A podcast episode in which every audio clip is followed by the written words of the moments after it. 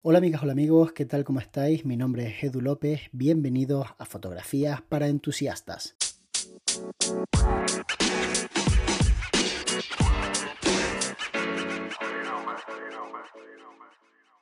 Durante mucho tiempo los gurús de las cámaras y las novedades de Sony dijeron que no saldría una cámara que se llamara Sony A7S III, porque realmente ese segmento estaba ya demasiado cerca de la serie Cinema que tenía Sony y que realmente pues no iban a sacar una cámara que le pudiera hacer competencia a esa serie, sino que directamente sacarían ya una cámara que fuera pues la mezcla, digamos, de las dos series, de la serie Cinema y de la serie A7S.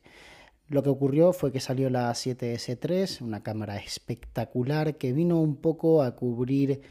por así decirlo, la novedad de la competencia, la novedad de, en este caso, Canon, que había sacado una cámara maravillosa también para grabar vídeo, una cámara alucinante, una cámara con la que todos los influencers y youtubers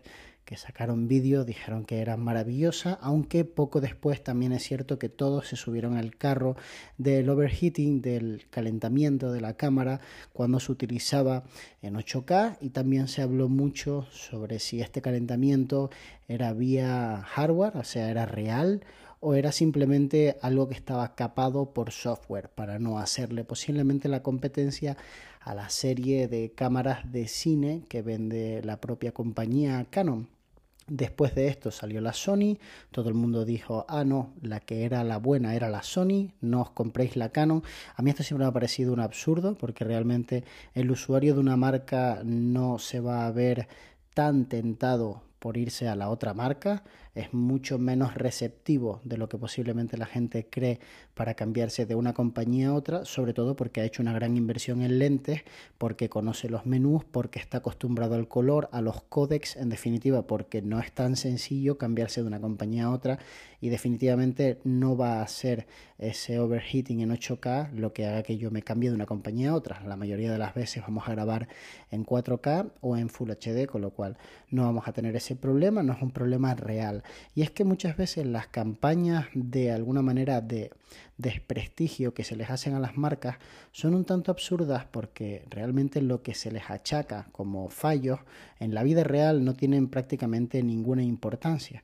Es un poco lo mismo que ocurre con el tema del enfoque y de muchas cámaras que usuarios se quejan en los reviews de que no enfocan tan bien como enfocan por ejemplo las de Sony o de que el estabilizador no es tan bueno como el estabilizador de la cámara de Olympus. En definitiva, son cosas que a la gente en su día a día no le afectan tanto y por tanto no de alguna forma provocan que la gente se cambie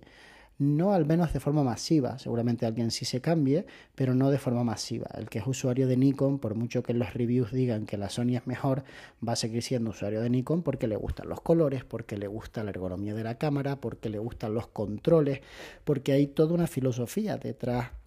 de cada una de las marcas y por tanto no parece que sea un factor determinante el que un youtuber, y os lo dice uno, diga que Nikon no tiene la mejor cámara o que la cámara no merece la pena comparado con la Sony, porque el que es usuario de Nikon, ya os digo, no va a cambiar su parecer simplemente porque se lo diga una persona, que además en la mayoría de los casos lo dice porque tiene que decir algo, porque está haciendo un review y porque tiene que compararlas, pero que en la vida real, las cámaras de prácticamente todas las marcas son maravillosas y funcionan genial. Si no las estás comparando continuamente con otro modelo que acaba de salir o que es más caro o que sencillamente es de otra compañía.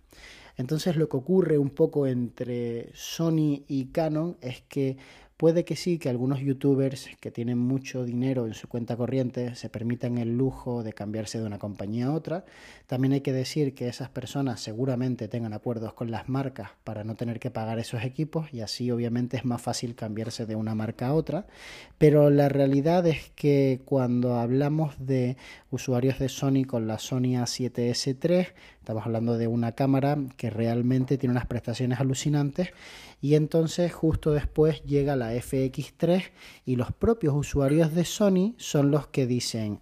¿y ahora? ¿Por qué me habéis hecho esto? ¿Por qué no me sacasteis la FX3 antes de la A7S3 y que yo decidiera si quería una cámara de cine o una cámara mirrorless con aspecto tradicional de cámara de foto que grabara muy bien vídeo? Y es que las diferencias no son tantas, pero sí que son bastante sutiles e importantes, depende de para quién.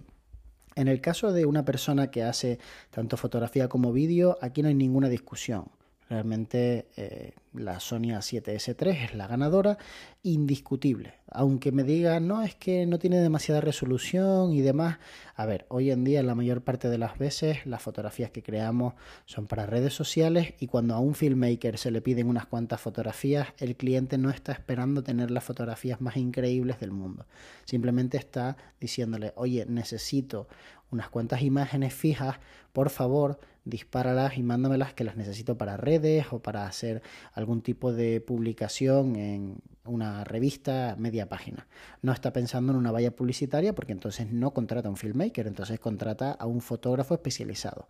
Entonces, para mí, quien quiera versatilidad,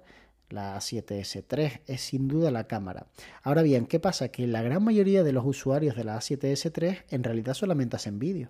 En un gran porcentaje se dedican al vídeo. Y entonces aquí es cuando llega la FX3 con una serie de características que más allá de ser eh, a lo mejor eh, súper diferenciales, vienen a ser como la versión Pro de la A7S3, es decir, esa versión que tiene full equip, que viene equipada al 100%. Y son pocas las diferencias, pero son lo suficientemente importantes como para que te plantees que a lo mejor la A7S3 no era la cámara y era la FX3. La primera de ellas es que la cámara es un poquito más chata, más ergonómica, como si fuera una especie de ladrillito. Y esto va genial cuando trabajamos con gimbals, por ejemplo. Para equilibrarla es genial, aunque eso tampoco es algo que sea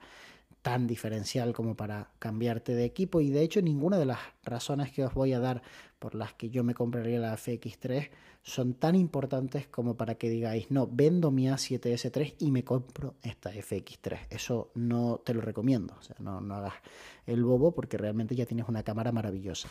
Entonces, en cuanto a enfoque, en cuanto a nitidez, en cuanto a color, es todo exactamente lo mismo, porque de hecho la cámara por dentro es igual. La cuestión es que, por ejemplo, la FX3 ya viene con un cuerpo que trae roscas incluidas y esas roscas te van ayudar para poner periféricos, ahorrándote el tener que cargar con una jaula, comprarla, adaptarla y en definitiva pues todos sabemos que no es lo mismo una jaula que un cuerpo que ya trae las roscas. Por otra parte, em, la FX3 tiene un sistema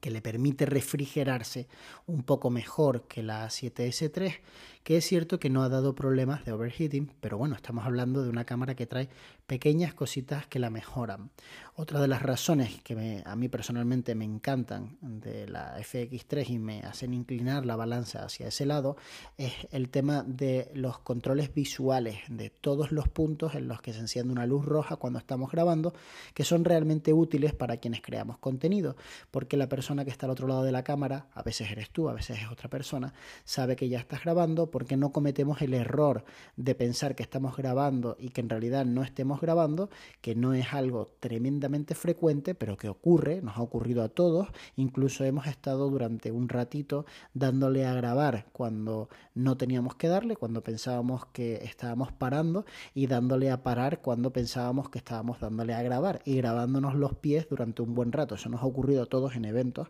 es algo habitual que además causa una